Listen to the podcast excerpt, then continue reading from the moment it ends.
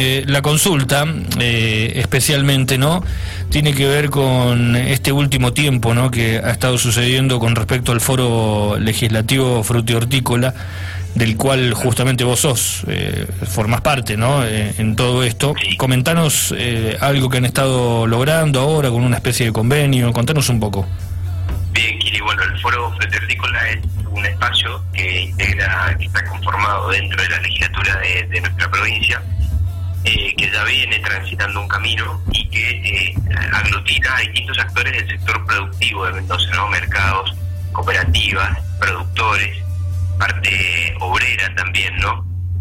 En ese sentido se busca desde hace tiempo, eh, desde este espacio, ¿no? Reitero, siempre generar políticas y soluciones, políticas de Estado, ¿no? Y a largo plazo que generen un beneficio con todos estos actores, es decir, que desde el mismo seno, con la participación de los distintos actores productivos, bueno, se generen políticas a largo plazo. Eh, por ejemplo, en época de pandemia, aquí, bueno, con toda la problemática de eh, levantar la cosecha, ¿no? En el Valle de Duco, principalmente, con la zona del ajo, eh, la cereza, teníamos ciertos problemas respecto al ingreso, ¿no? De los de las personas que venían a cosechar, ¿no? Y no no bastamos con los locales. Entonces siempre se ha estado trabajando, generando políticas con todos los actores y también siendo un puente, un nexo con el Ejecutivo Provincial y también con el Ejecutivo Nacional. En ese sentido, Kili, bueno, hace eh, días atrás suscribimos también un convenio de colaboración con el Sindicato de Obreros y Empleados Frutihortícolas, empacadores, acopiadores y de verdulerías. Es un nuevo sindicato que está aglutinando a, las, a los trabajadores rurales puntualmente también a la parte de lo que es la UASRE, ¿no? En ese sentido, también este convenio de colaboración eh, significa hacernos parte de esta mesa de discusión con la parte empresarial del Estado, la, parte obrera y sindical, también generando un intercambio de información, de datos, estadísticas, de políticas de distintos lugares y también para generar eh, ese empuje que tenemos que dar siempre cuidando a la matriz productiva, pero también a la parte obrera, a la parte empleada ¿no? en los trabajadores eh, rurales en este caso. Así que eh, con los representantes del sindicato a nivel nacional que eh, también están participando territorialmente en Mendoza, suscribimos este acuerdo, esta especificación de, intercambio de información para que formen parte de la mesa del foro fruto hortícola y de esta manera, bueno, siempre atender también las problemáticas que se suscitan en los sectores no productivos de, de todo eh, de todo Mendoza, ¿no? en los distintos oasis y regiones que tiene Mendoza. De igual manera como lo hemos hecho a nivel nacional, ¿no? fomentando también la participación de las distintas regiones en este aspecto, porque o, lógicamente cada espacio, cada región tiene una, una problemática y una particularidad propia de cada lugar que no la podemos centralizar desde un lugar. Entonces, eh, de esta manera, ha sido lo federal y regional, alcanzamos eh, la problemática que se genera en el sector productivo empresarial y obrero, Kili. Bien. Eh, mm, eh la verdad que estamos hablando de un sector que, más allá de, nosotros tener una provincia que puede trabajar en algunas de estas cosas, ¿no? Muchos de estos eh, productores se han ido, ¿no? De, lo que es la provincia de Mendoza, ¿no? Con el paso del tiempo y, mucho más todavía en los 90, ¿no? En los 90 y los 2000 con, con diferentes situaciones. Pero mm, la consulta es específicamente, ¿no? Si, si esto posibilitaría que haya como, no sé, un acercamiento eh, con respecto a los precios, con respecto a la cantidad, ¿no? Porque a veces nos encontramos con, con todo lo que es fruto hortícola, ¿no? una diferencia importante, ¿no? Con respecto a los precios. No sé si esto puede llegar a servirnos, ¿no?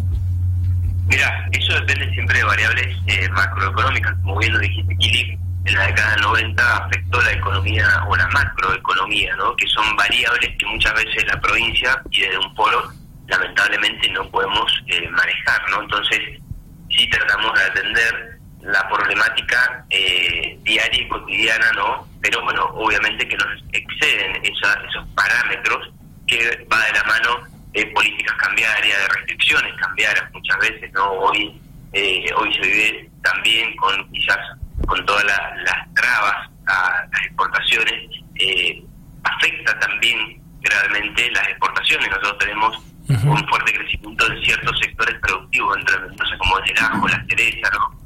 y que generalmente o en gran parte va va a un consumo eh, internacional. Bueno, las mismas trabas también que se generan con las divisas, que no dependen de Mendoza lamentablemente, bueno, complican también y eh, afectan el sector productivo que genera muchas divisas, muchos ingresos, no solamente a Mendoza, sino que al país con su mano de obra y con las divisas que va generando. Entonces lo que buscamos es siempre, y lo que esto se tiene que, tratar de buscar, es tener reglas claras, que es lo que necesita quien va a generar una inversión que va a afectar un capital de trabajo, ¿no? Y va a arriesgarse, es buscar eh, tener eh, al productor, es darle reglas claras, ¿no? Eh, por eso tratamos de ser muchas veces, como decíamos al principio de la nota, ese puente, ese nexo también con las autoridades nacionales que muchas veces son las que desde Buenos Aires, desde ese centralismo, ¿no? nos digitan y nos determinan políticas que no tienen en cuenta el valor regional de cada área, de cada provincia y que afectan muchas veces y discriminan en otras. Entonces, lamentablemente eh, tenemos una eh, participación acotada aquí, pero bueno, sí tratamos de que en el resto de las problemáticas diarias que puede tener un productor y lo, la parte obrera y los mercados, bueno, tengan solución o tengan políticas claras. Bien, hablamos con Adrián Rech en este momento, diputado provincial de la UCR. Adrián, eh, también me gustaría consultarte sobre esto que, tiene que ver con el Código Tributario Municipal Armonizado, porque eh, en, la teoría queda muy bueno, pero a veces es difícil comprenderlo, ¿no? Traerlo al ciudadano común que en este momento nos está escuchando desde, desde el barrio, tomando unos mates en el taxi, en el colectivo. Y estaría bueno que nos pudieras comentar de qué se trata esto. Eh, qué se trata, o sea, a, qué se refiere a una, a una cuestión tributaria municipal armonizada, que sabemos obviamente que va a ordenar las cosas, pero eh, ¿en qué sentido sería, no? Claro, ¿cómo, cómo, cómo nos va a solucionar o cómo nos va a impactar ¿no? en, el, en el diario, como bien decís? Claro. Eh, bueno, realmente ahí nosotros, desde, hace bastante tiempo, se ha conformado por ley el Consejo eh, Tributario Provincial, donde forman parte de ese consejo las áreas tributarias de todos los municipios, de los 18 municipios de eh, nuestra provincia. En ese sentido, nosotros tenemos una ley orgánica municipal que es la vieja 1079, que ella determina todo el funcionamiento, ¿no? Dando una especie de autonomía municipal a cada municipio, por lo cuales los municipios pueden cobrar sus tasas municipales, ¿no? Recordemos que como vecinos siempre aportamos muchas veces tasas eh, municipales que incluso, bueno, tienen su importancia, su cuantía económica bastante eh, importante, ¿no? En ese aspecto, Kili se viene trabajando desde ese consejo de mucho tiempo en lograr unas eh, mm, políticas y, parámetros no ordenados y generalizados para todos los municipios. Y se dio desde el seno del Consejo este proyecto que la legislatura dio, eh, o sea, que pasó por el Ejecutivo y después lo presentó en la legislatura y dio como ley y terminó en este Código de Procedimientos Unificado, ¿no? Código Tributario Armonizado. Lo que significa no es que desde la provincia o este código se van a determinar los mismos tasas o que cada municipio va a, a cobrar. Eso sigue siendo, como decíamos, autónomo del municipio de San Rafael, del municipio de Altar, del municipio de, de Pero lo que buscamos a través de esto es generar un ayornamiento, es adaptar ¿no? el procedimiento que tiene el contribuyente frente a la municipalidad, es decir, ¿no? dar reglas claras, mm, descripciones de qué implica cada tasa, las eh, reglas comunes en cuanto a los medios de planes, facilidades de planes, planes de pago me refiero, ¿no? Entonces dar de manera eh, homogénea para toda la provincia, para que todos los municipios tengan una misma forma de liquidar y que vaya adaptándose no a toda la evolución que va teniendo la sociedad en sí misma. No podemos utilizar procedimientos que tienen más de 30 años, ¿no? como pasa en algunos municipios, que tan burocrático nos hace al vecino ir a hacer pagar su tasa o para, o para ni siquiera para saber qué es lo que está pagando. Eh, o tan, por ejemplo, los trámites que tenemos eh, como para habilitar un comercio, que son tan engorrosos, que nos generan tantas trabas, ¿no? que en, definitiva lo que eh, son obstáculos para seguir produciendo, para seguir invirtiendo. Entonces, en ese contexto, Kili, lo que se busca es, como repito, no unificar o no dar un criterio de qué impuestos o qué tasas, mejor dicho, va a cobrar cada municipio, pero sino todo el procedimiento frente al contribuyente, darle normas más sencillas. No pasa tanto en San Rafael el hecho de que vos tengas que tributar dos eh, tasas distintas, pero por ejemplo pasa en lugares que están mm, cuyos límites de municipios son una calle, como puede ser con Ciudad y Cruz, por ejemplo, o eh, San Martín de Junín y Rivadavia, que lo separa capaz una calle, vos tenés una actividad que de un lado de la calle tributás una tasa de una forma y del otro de otra forma totalmente distinta. Y si tenés que vos hacer un reclamo, el reclamo eh, te va a variar eh, de un lugar a otro. Entonces lo que buscamos es darles a los municipios reglas, un marco general normativo sencillo para que el contribuyente se encuentre con un, órgano del Estado, con un, poder del Estado o eh, un ejecutivo que tenga esas sencillez de atenderlo, sencillez de atender sus reclamos, darle las explicaciones más eh, más simples y a, ¿no? a todos los cambios, porque si nos ponemos a pensar, Kili, venimos sufriendo eh, modificaciones en normas importantes, como por ejemplo el procedimiento eh, administrativo, el Código Civil, ¿no? En el 2015 generó una modificación íntegra de nuestros derechos y obligaciones, entonces estamos frente también a algo que es tan cotidiano como interactuar con un municipio y que venimos utilizando normas que ya tienen más de, de 30 años, como decíamos. Entonces, en ese contexto, en ese sentido, es lo que se busca darle esa simplicidad simplicidad no al vecino.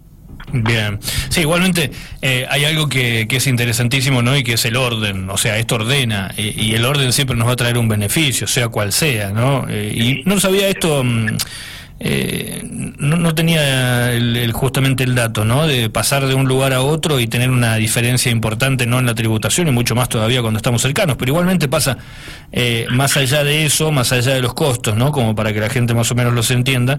Eh, lo importante es poder saber qué pasa en cada lugar y que sea más o menos lo mismo, ¿no? Eh, que no sea tan tan complicado. Que tengamos sencillez, hasta una ventanilla única, por ejemplo eh, va al, punto de darle una simplicidad, como el procedimiento, por ejemplo, el procedimiento administrativo pues, que, que nos indica cómo tenemos que hacerle un reclamo a la administración pública, siempre se tiende en pro del administrado, la informalidad del administrado, a favor del administrado, es decir, del vecino, del ciudadano. Eh, lo mismo acá ahora con la parte tributaria, la parte eh, de, los procedimientos tributarios, que como decíamos es facultativo de cada municipio y va a seguir siendo la facultad de cada municipio determinar qué tasa va a cobrar, en eso no se puede meter la provincia, es lógico, pero sí en el procedimiento, sí en la sencillez, sí en volcarle un proceso eh, de, atención, de reclamo, de forma de pago, de explicaciones de qué es cada, cada tasa, entonces donde un vecino sepa cómo actuar, sepa a qué, qué está pagando, sepa qué tiene que hacer cuando eh, no está de acuerdo con una tasa o se le imputó mal. Entonces, en ese sentido, vamos a tener un procedimiento o donde los municipios se van a tener que ayornar y ajustar a esos criterios generales que determina este eh, código unificado que, como decíamos, es propio del trabajo de los mismos municipios, ¿no? Porque como el Consejo Tributario Provincial forman parte de los 18 municipios, eh, acá no se tiene en cuenta ni mm, distinciones partidarias ni colores políticos, sino que tiene en cuenta la administración como administración misma y que beneficie en, en ese sentido del orden al ciudadano.